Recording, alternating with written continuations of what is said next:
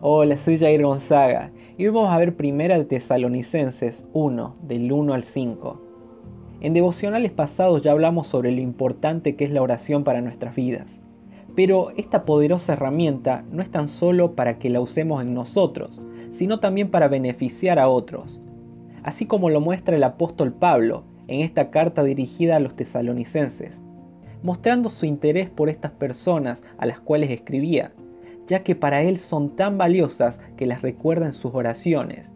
Y esto es algo que también nos enseña en su carta a los Efesios, en el capítulo 6, versículo 18, que dice, orando en todo tiempo, con toda oración y súplica en el Espíritu, y velando en ello con toda perseverancia y súplica por todos los santos. Tendríamos que tener presentes en nuestras oraciones a nuestros hermanos en la fe, ya que es una manera muy grande de apoyarlos, porque nuestra oración puede mucho. Y así lo dice Santiago 5:16. Confesaos vuestras ofensas unos a otros y orad unos por otros para que seáis sanados. La oración eficaz del justo puede mucho.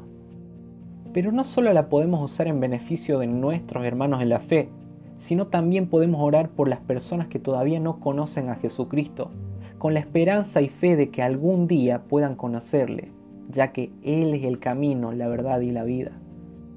Y esto nos hace ver el mismo apóstol Pablo en su carta a su discípulo Timoteo, en el capítulo 2 del versículo 1 al 4. Exhorto ante todo a que se hagan rogativas, oraciones, peticiones y acciones de gracias por todos los hombres por los reyes y por los que están en eminencia, para que vivamos quieta y reposadamente en toda piedad y honestidad. Porque esto es bueno y agradable delante de Dios nuestro Salvador, el cual quiere que todos los hombres sean salvos y vengan al conocimiento de la verdad. Pongámoslo en práctica, oremos por nuestros hermanos en la fe y por las personas que todavía no conocen la verdad, a Jesucristo. Te animo a que desde hoy pienses cada semana por lo menos en dos personas creyentes que necesitan oración y dos personas que todavía no han recibido el invaluable regalo de la salvación.